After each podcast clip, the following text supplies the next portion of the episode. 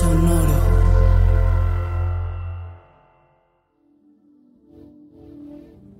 Quien controla el pasado, Controla el futuro.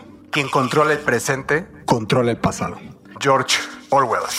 Una poesía distópica retrofuturista en donde George Orwell explora un futuro controlado y sin libertades, controlado por un pequeño gobierno oligarca y a la cabeza del cual, viéndolo todo, se encuentra la figura del Big Brother.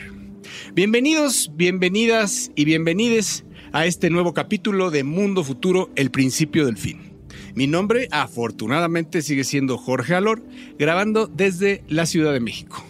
Como siempre, y puntual, firme y estoico como una montaña, desde una de las ciudades más importantes de la tecnología en el mundo y en los Estados Unidos, el señor Winston Smith de la tecnología.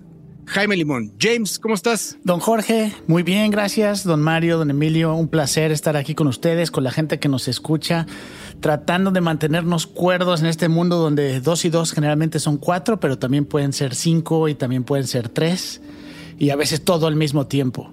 Eh, ¿Listos para empezar otro episodio más? ¿Qué hubo de nuevo por allá en Seattle en esta semana de, de un capítulo a otro? Pues ahí les, les, iré contando mi experiencia, pero estoy en la ciudad donde creo que hay más demanda por autos eléctricos en todo el, en todo el estado y probablemente en gran parte del mundo. Del mundo, claro. Sí, uh -huh. llevo ya un rato tratando de conseguir un coche eléctrico, no híbrido eléctrico, a ver, y son meses de espera, meses, a menos que uno se quiera comprar un Tesla, pero como se imaginarán los precios son ridículos. O sea, en Tesla sí hay entrega inmediata. Sí, por 60 mil dólares, sí. Bien, pues sabemos que tú los tienes. vamos, vamos por ese Tesla.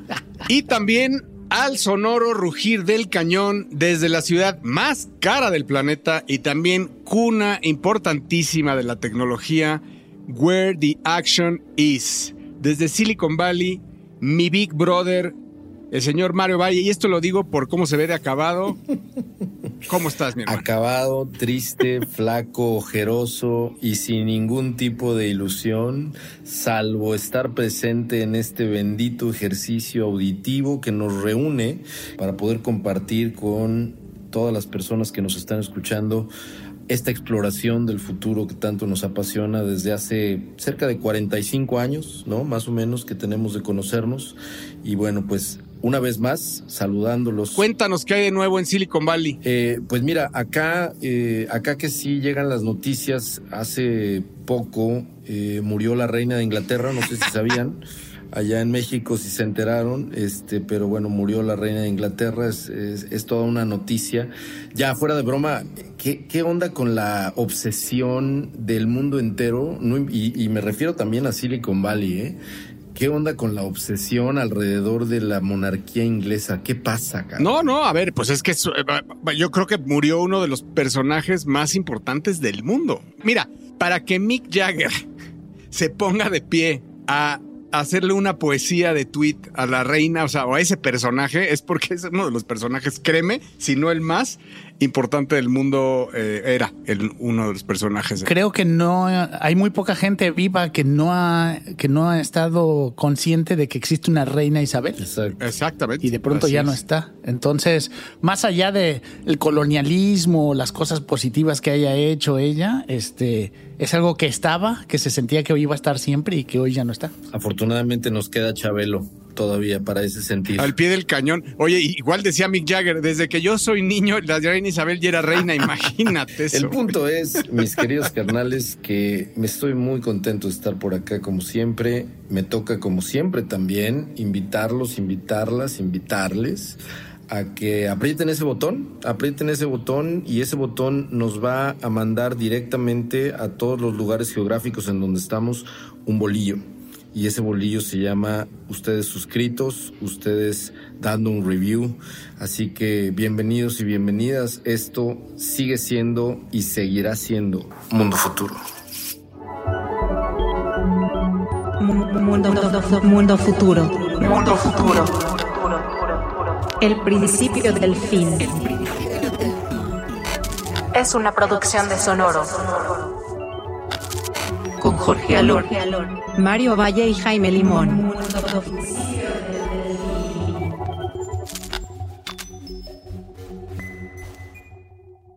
Bueno, yo quisiera hablar de Apple y sobre todo que ahora trae el hype de todo lo que acaba de presentar. Nuevo iPhone, nuevo Apple Watch, etcétera. Pero yo quiero hablarles de lo que no presentó, ¿no? De lo que estábamos quizá esperando y no presentó y que era el, este device. Estábamos esperanzados que todavía podría presentar el llamado Apple Reality Pro, que no es más que su visor de VR. Eh, bueno, vaya, está muy liqueado la noticia de que Apple viene y viene ya con este prototipo, hoy llamado prototipo eh, eh, N301, N602, ¿no? Ah, ah, y conocido como Apple Reality Pro. Y que si lo buscan, lo googlean, lo van a encontrar inmediatamente. Me gusta, me gusta porque tiene onda. Es como unos gogles, unos gogles como de esquiar eh, así me parece, porque no son tan, eh, no parecieran que fueran tan, tan bulky como unos, unos Quest y, y, más bien parecen unos gogles. Ya no, ya no, ya no, no sé si me explico, ya no, ya no te ves que estás como en Ready Player One, que, que ya tener eh, ese macro device en la cabeza es como equivalente a no estoy presente. Esto es más como, como un tipo de gogles. Entonces, bueno, pues hay rumores de que pueden llegar a costar vaya, a ver, son rumores. Eh, eh, acuérdense que mundo futuro es algo que tiene caducidad. Por favor, no vayan a escuchar esto cuando ya hayan salido, cuando ya haya salido el Apple Reality Pro. Pero bueno, se dice que va a costar alrededor de 3 mil dólares. Esto de un, en un sitio lo, lo, encontré en Bloomberg, en un sitio eh, de, de, liqueado de buena, de buena procedencia. Es importante también decir que va a tener eye tracking. No se puede quedar atrás porque, bueno, otro de los rumores también es el Quest Pro o, el modelo Project Cambria, que le dicen también, ¿no? Bueno, es el, nuevo Quest Pro o Project Cambria, que este es también parece ya más gogles, también la verdad es que es el look and feel es de más gogles y también va a tener eh, seguidor mm, de, de, pupila, de ojo y de gestos. Entonces, esto, digo, la verdad es que me lleva a pensar, los dos están, me lleva a pensar que hay ya un tiro cantado entre los dos. Los dos están pensados, eh, bueno, se supone que para octubre, en algún momento de octubre, a mí me dijeron ahí algunas fuentes que eh, para finales de año estará pasando, estará saliendo a la luz el Project Cambria y el de Apple estará a principios del 2023, que también ya es muy cercano. ¿no?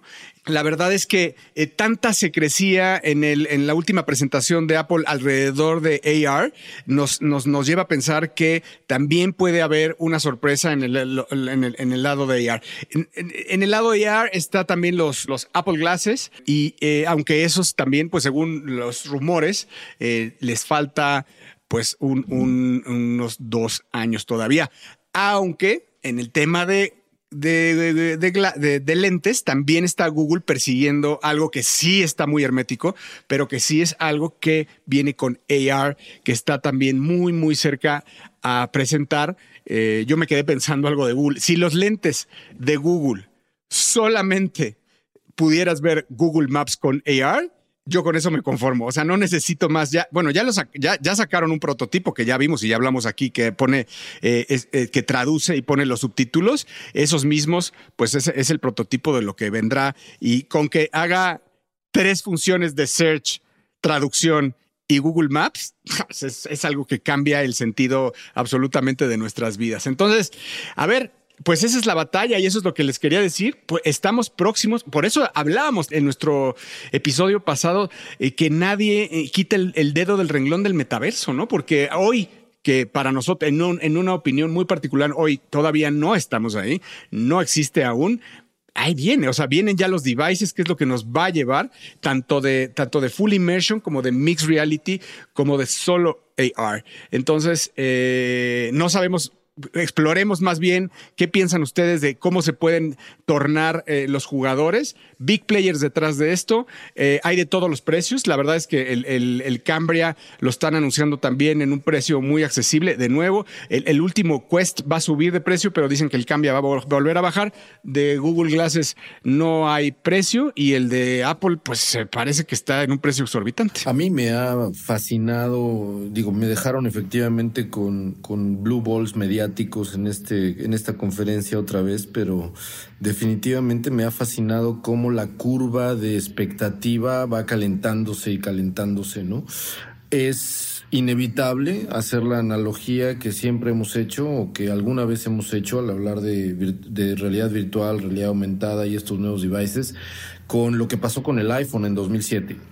Lo que pasó con el iPhone en 2007 es todo el mundo ya sabía que ahí venía un teléfono, todo el mundo ya sabía que Apple iba a lanzar un dispositivo que probablemente le iba a competir sobre todo al BlackBerry, que en ese entonces era el amo y señor de los devices móviles y lo que sacaron fue revolucionario, independientemente de que ya todo el mundo lo esperaba, ¿no? No sé si lo hemos platicado acá, no me acuerdo, pero creo que incluso hemos hablado de esa conferencia de prensa que Steve Jobs lideró y que hablaba justamente de la convergencia entre un Internet eh, Navigator, un iPod con touchscreen y un teléfono, ¿no? Y, y, las, y los tres, las tres funcionalidades en una sola. Lo que quiero decir es que lo que se esperaba el mundo, que era un teléfono, fue corregido y aumentado, ¿no? O sea, fue un device que nadie se esperaba, que tenía algunas funcionalidades que no se esperaban. La falta de teclado, por ejemplo, fue absolutamente revolucionaria. El touchscreen. El touchscreen, exactamente. La falta de un teclado mecánico. Que, que eran tecnologías, Mario, que ya estaban ahí. Eran tecnología. El, el, touchscreen estaba muy caro, pero existía desde 1982 aproximadamente. Entonces, eh, el punto es, este señor Steve Jobs y su gente aprovecha y lanza, lo que quiero decir es que lanza un dispositivo que ninguno se esperaba. Yo creo que puede pasar lo mismo específicamente con Apple. No sé qué pienses, Jaime, pero yo creo que puede suceder lo mismo que es todo mundo sabe que ahí vienen los gogles, todo mundo sabe que ahí vienen los este el dispositivo este que, que va por primera vez a explorar la realidad virtual, quizá parte de la realidad aumentada, pero yo creo que nos va a dar un par de sorpresas como acostumbra Apple de nuevo. Pues sí, coincido con ustedes. Lo que estamos viendo es la pelea por el futuro de la tecnología de consumo, en pocas palabras. Porque el que le pegue a tener el hardware correcto se va a convertir en, el nuevo estandarte y como vemos hoy con los teléfonos, tampoco hay mucho espacio para demasiados jugadores. Hoy tenemos tres. Eh, Google se ha ido por el tema de precio y de apertura. Apple se ha ido por el tema de seguridad, calidad y marca, diseño. Microsoft acaba de firmar un contrato con el ejército de Estados Unidos. O sea, el HoloLens los van a meter al ejército. Creo que se va a reflejar, como dices, eh, Jorge, en si va a haber funciones especializadas. O sea, los HoloLens eh, no están tan pensados para el consumo final o el consumidor final. Eh, lo que está pasando más bien es la pelea por el consumidor final está entre Meta, Google y Apple, como acabas de decir. Oye, ¿y crees que, que PlayStation VR esté peleando No, algo o se mantendrá no. en un nicho de videojuegos? Esos juegos, esos juegos, y no, y no lo veo pasando de ahí. No, esto, estamos hablando de empresas que van a, como sucedió con los teléfonos, ¿no? No es solo que salgan los lentes, sino todo el ecosistema alrededor, que creas una categoría nueva. Hemos, yo he estado leyendo, eh, Meta, por ejemplo, está haciendo pruebas de abrir tiendas, ¿no? Tiendas este, físicas, donde puedas ir y eh, probar sus tecnologías. Entonces creo que eh, más allá de solamente venderte los lentes, pues es todo lo que va a venir, ya sabes, desde accesorios, cosas que se conecten, software. Es una jugada bien importante y por eso le están metiendo todo el dinero. El apoyo a los desarrolladores, James, va a ser vital, ¿no? Como lo fue, es, es, es algo que fue lo que detonó el, el, mercado y el ecosistema en el iPhone, ¿no? Al final del día, eh, el paso previo que había hecho Steve Jobs con iTunes y luego el App Store, y luego todo este ecosistema de hacer públicas tus aplicaciones para el iPhone fue lo que verdaderamente revolucionó el hardware. Apple es el rey del timing. Entonces, él lo que va a hacer, lo va a hacer, no, va, no, neces no quiere ser el primero, quiere ser el mejor. Y tiene el ecosistema de developers listo. Eso no tiene el store listo, tiene el ecosistema de devices listo. No tiene mayor prisa. Eh, tiene cash flow. Eh, eh, por otro lado, Google pues está con la, con la data del planeta en sus manos y tiene pues también muchos activos, YouTube, Google Maps, bueno, vaya, Assistant, datos, inteligencia artificial, no tiene prisa. Tampoco, y lo que vaya a hacer después del fracaso de los Google, de los Google Glass, ¿cómo se llamaban? ¿El Google Lens? Sí, Google Glass. Porque los que, los que lo teníamos nos decían Glass. Glass.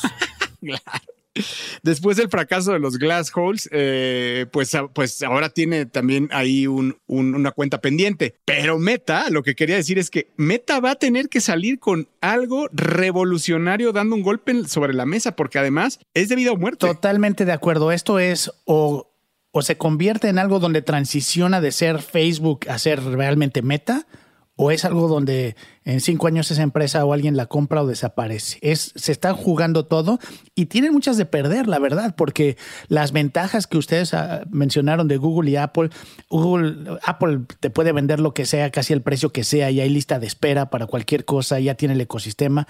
Meta no tiene muchas de esas cosas. Sí, un poco. Ya con el store, de, con el track que ya trae de Oculus, sí ya trae una buena base de, developers atrás, ¿no? De, Oculus. Pero es, es mucho menor. Estamos hablando de la gente que sabe hacer apps eh, para Apple y el dinero que puede poner Apple atrás para apoyar contra la historia que tiene. Meta en realidad, como mencionas, es Oculus y Oculus tampoco es tan viejo, no es como que tenga tanto tiempo de experiencia. Entonces yo, yo comparando los tres, yo veo que Meta tiene... Eh, un reto difícil de llegar. Y hablan de la transparencia mucho. Por ejemplo, aquí tenemos un caballo de, habla mucho del caballo de Troya que tiene Apple desde LiDAR y de cómo va a poder, va a meter la tecnología del LiDAR al mixed reality de los glasses, de lo, más bien del visor. Y, también Meta está hablando de que va a ser mixed reality. No sé cómo lo van a lograr, como transparencia con cámaras, me imagino, ¿no? Eh, pero bueno, pues sin duda, sin duda, en los próximos meses se estará definiendo esto. Señoras y señores, háganos el favor de escuchar este episodio rápido. Estás escuchando. Estás escuchando. escuchando. Mundo futuro. Mundo futuro. Pues a mí me toca hablar en esta ocasión de una noticia que en realidad no es noticia, sino para mí es un fenómeno de un antes y un después para la industria de videojuegos a nivel mundial, damas y caballeros.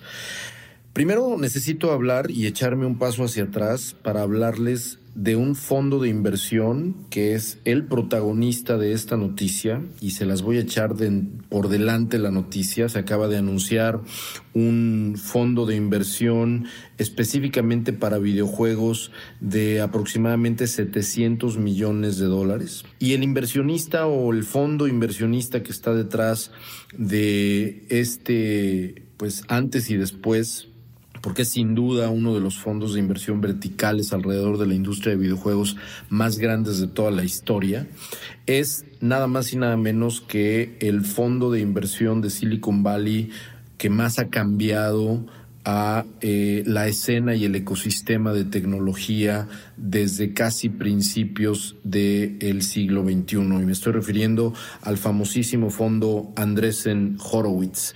Andresen Horowitz es un nombre icónico en Silicon Valley y en el mundo entero. Mucha gente sabe perfectamente quiénes son Andresen Horowitz. Manejan aproximadamente unos 30 mil millones de dólares en, total. Es un mundo de dinero.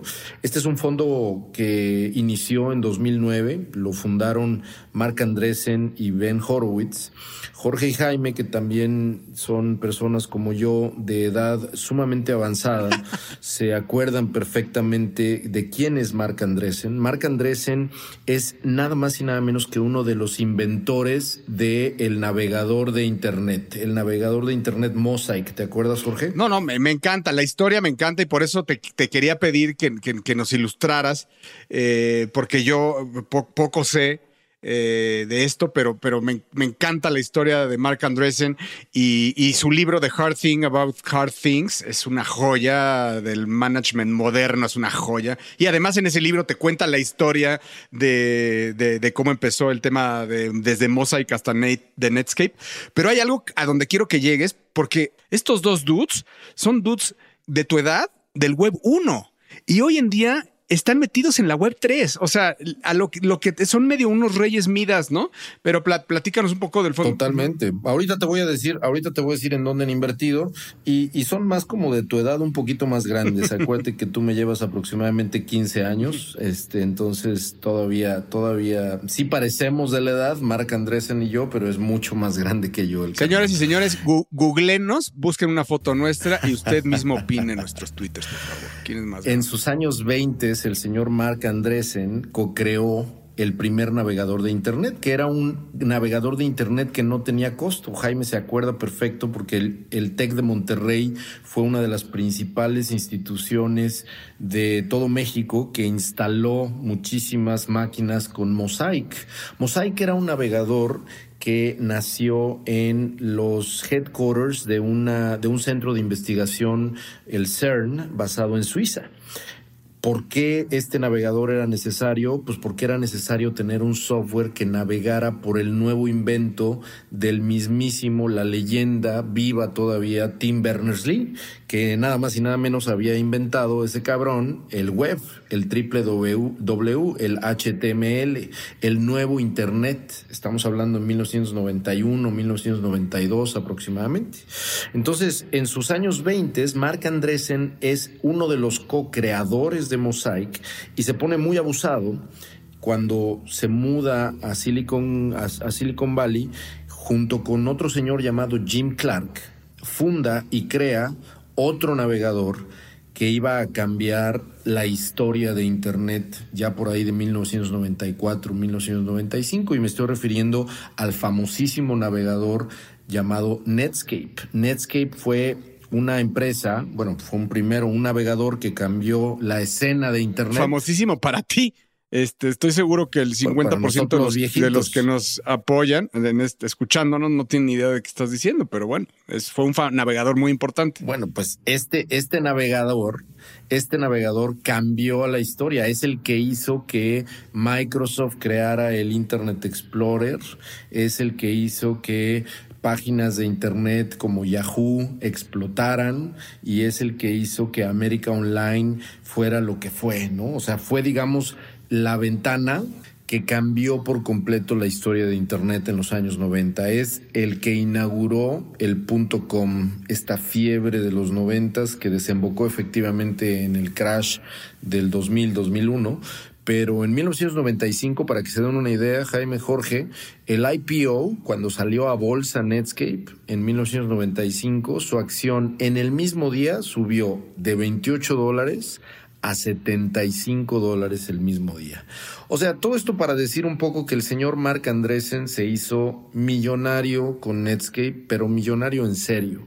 Y luego, después de que le vendió Netscape a América Online por nada más y nada menos aproximadamente 10 mil millones de dólares, el señor le vendió por otros 2 mil millones de dólares una compañía de cloud, imagínense cloud computing, computación en la nube a HP en 2007, cuando nadie estaba hablando de cloud, de cloud computing.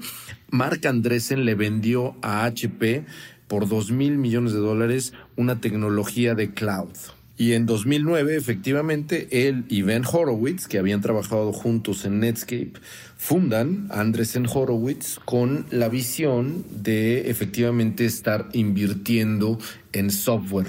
Mark Andresen es el que ha acuñado esa frase que es ya muy famosa y que estoy seguro que muchos y muchas de ustedes sí han escuchado, que es software is eating the world. El software se está comiendo al mundo. Es una frase de hace más de 10 años del señor Mark Andresen. Y nada más para que se den una idea, para terminar y comenzar a hablar del fondo de videojuegos, en, en, en, en resumen, el fondo de, de Mark Andresen y de Ben Horowitz ha invertido, por ejemplo, el fondo el primer fondo que tuvieron fue un fondo de 300 millones de dólares aproximadamente.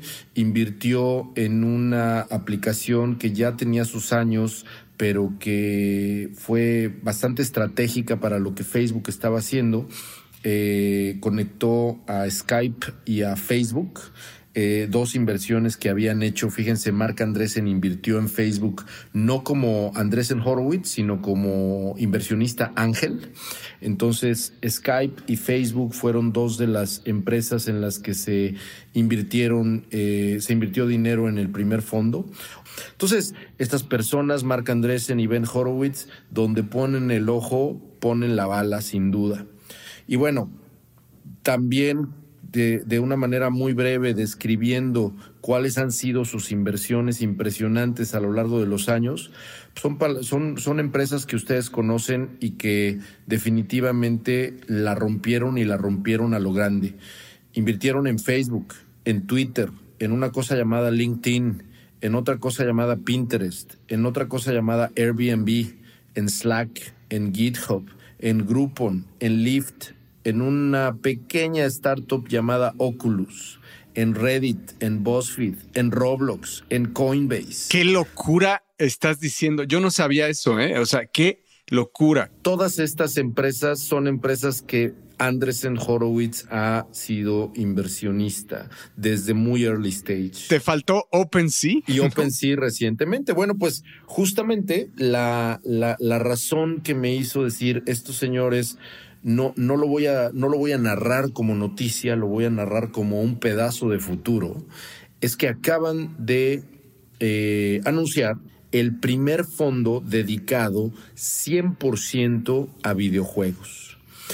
Resulta ser que una persona que trabaja desde hace muchos años en el fondo de inversión que se llama Andrew Chen, a quien por cierto conozco personalmente y es una persona inteligentísima y además muy, muy, muy humilde, muy este, approachable, muy buen pedo.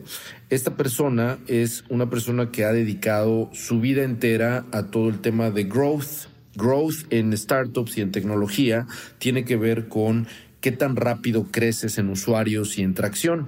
Él fue, Andrew Chen, fue uno de los líderes de growth en Uber. Y desde hace tiempo él ha sido uno de los general partners, inversionistas y bueno, trabaja dentro del fondo Andresen Horowitz. Bueno, pues hace algunas semanas Andrew Chen y Andresen Horowitz anunciaron que iban a invertir entre 600 y 700 millones de dólares en una sola vertical, en una sola industria. Y esa industria es nada más y nada menos que videojuegos. El día de hoy, la estrategia de este Games Fund One, que así se llama, Games Fund One, es invertir en estudios de videojuegos, invertir en productos que tengan que ver con videojuegos dirigidos al consumidor, invertir en infraestructura y tecnología y plataformas que estén alrededor de todo lo que tenga que ver con videojuegos, invertir en temas como lo que hemos estado aquí repitiendo hasta el cansancio, que es el metaverso, pero orientado a entretenimiento. Ellos, como Andrés Horowitz, han invertido en muchísimas, eh, en muchísimas empresas de videojuegos que no vale la pena aquí listar porque muchas de ellas no son tan conocidas todavía, pero eh, hay una empresa que desde antes de que fundara Andresen Horowitz este Games Fund One, hay una empresa en la que invirtieron cuando todavía no era pública y esa empresa se llama Singa, que seguramente se acordarán que Singa fue una de las empresas de videojuegos que revolucionaron a Facebook hace muchos años. Bueno, pues ellos, Mark Andreessen, Ben Horowitz y su equipo invirtieron en esos años en esta empresa Singa. Así que saben de videojuegos, por supuesto. Eh, a mí me sacudió la noticia desde el punto de vista de que pues nunca antes en la historia se había visto que un fondo vertical o más allá, un fondo de el tamaño y de la importancia de Andresen Horowitz hubiera puesto atención de una manera vertical en la industria que pues aquí nos apasiona a nosotros tres. Me encantan, me encantan ellos dos, me encanta el fondo, pero hay que tener una, una pregunta que tiene más que ver con el fondo. Para que ellos lleguen a este nivel de, de, de, de éxito en todas sus sus inversiones, me imagino que también tendrán muchísimas derrotas. Eh, ¿Tú tienes alguna relación de eso o realmente es que tienen, tienen el, el, el, promedio de bateo altísimo? Sin duda tienen el promedio de bateo mucho más alto que el resto de los fondos no solamente del mundo, sino del mismo Silicon Valley, ¿no? De su cuadra. Ellos están en esta calle famosa de Menlo Park llamada Sand Hill Road, donde hay un montón de fondos de capital de riesgo y sin duda, sin duda, el bateo, el índice de bateo de estos güeyes es tremendamente alto.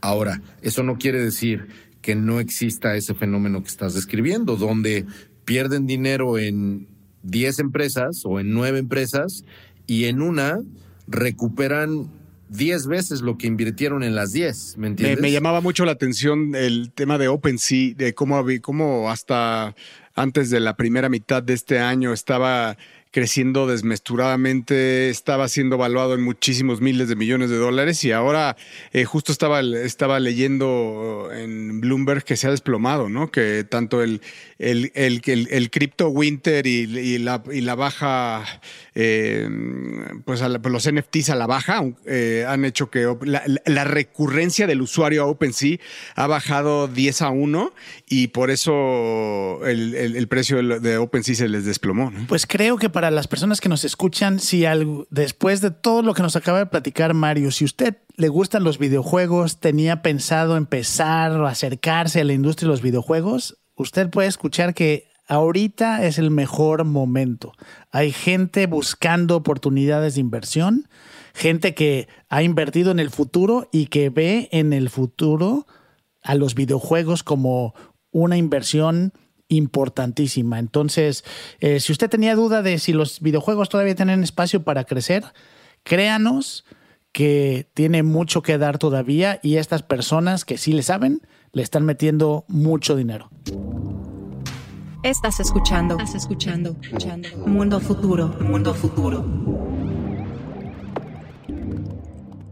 Y bueno, para terminar este episodio y platicar de algo, no tanto de una noticia, sino de un concepto que tal vez muchos de ustedes no conocen. Yo, la verdad, debe tener un mes o dos que escuché por primera vez este término eh, y después empecé a investigar porque se me hizo bien interesante, se conecta mucho con cosas que hemos hablado en episodios anteriores aquí y ese término es afrofuturismo.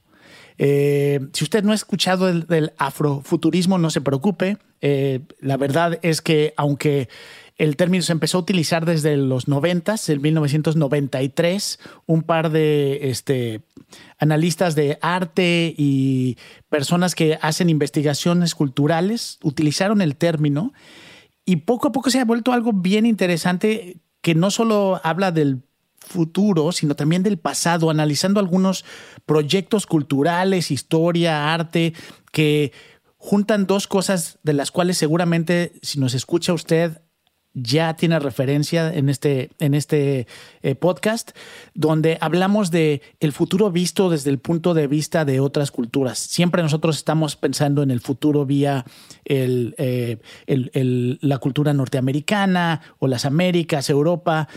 Aquí hemos hablado de cómo se ve el futuro en China, ¿no? Y qué tan diferente podría ser un futuro empujado por China.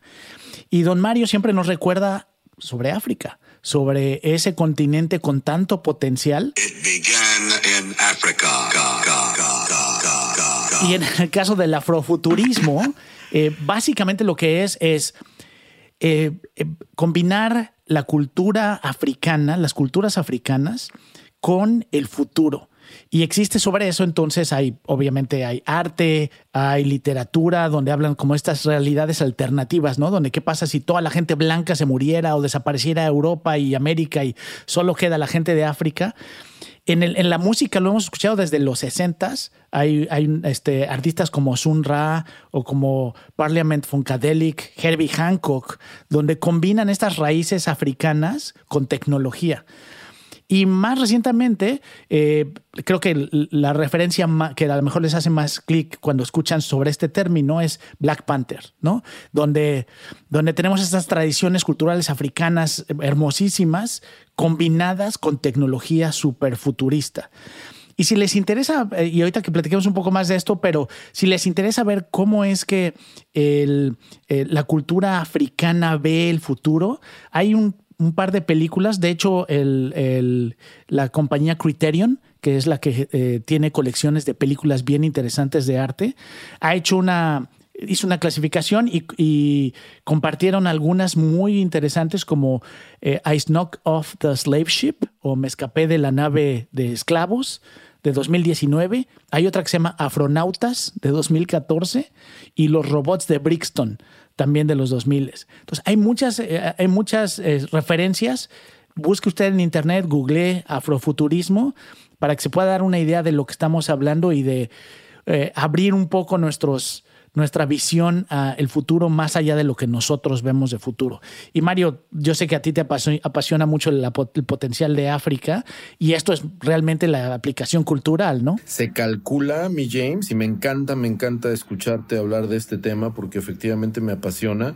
Es, es se calcula que eh, África va, países como Kenia, como Ghana, como el mismo Nigeria, por supuesto, cuyo Producto Interno Bruto hoy supera a muchos otros países, eh, por supuesto, Sudáfrica y muchos otros países van a conglomerar un, un, desarrollo económico tal y un desarrollo de innovación tal que para el 2100, entre el 2100 y el 2150, África va a ser el nuevo América Latina o el nuevo sudeste asiático. De ese tamaño estamos hablando en términos no nada más de Producto Interno Bruto, de crecimiento de desarrollo a nivel este, de desarrollo sustentable, de qué tanto se acaben los pobres y suban a una a una a un, a un nivel digamos de clase media eh, el, el, mundo, el mundo va a escuchar de África antes de antes del 2100 seguro, seguro, Y creo que lo vamos a ver, lo vamos a seguir viendo en la parte de tecnología, en la parte cultural, conforme aparecen más personas, conforme hay más oportunidad para educación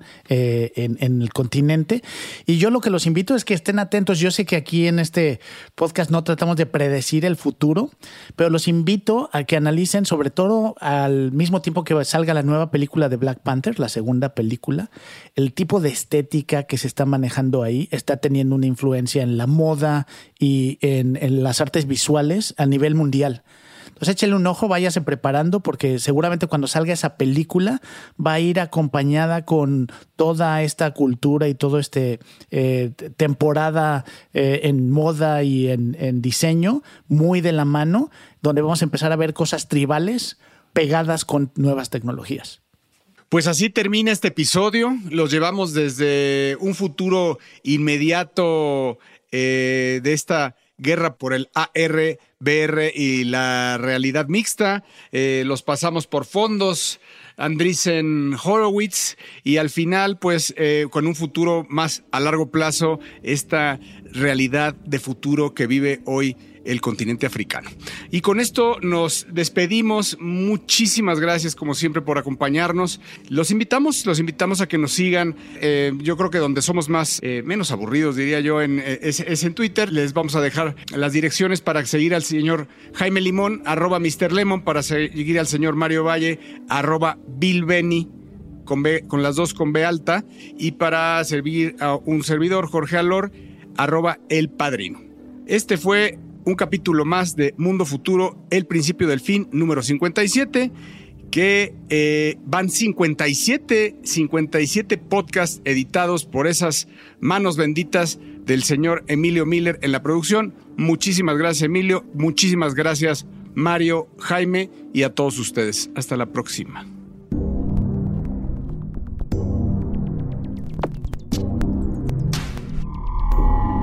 Esto fue, esto fue, Mundo Futuro, Mundo Futuro, el principio del fin. Síguenos en Twitter, Spotify y Apple Podcasts.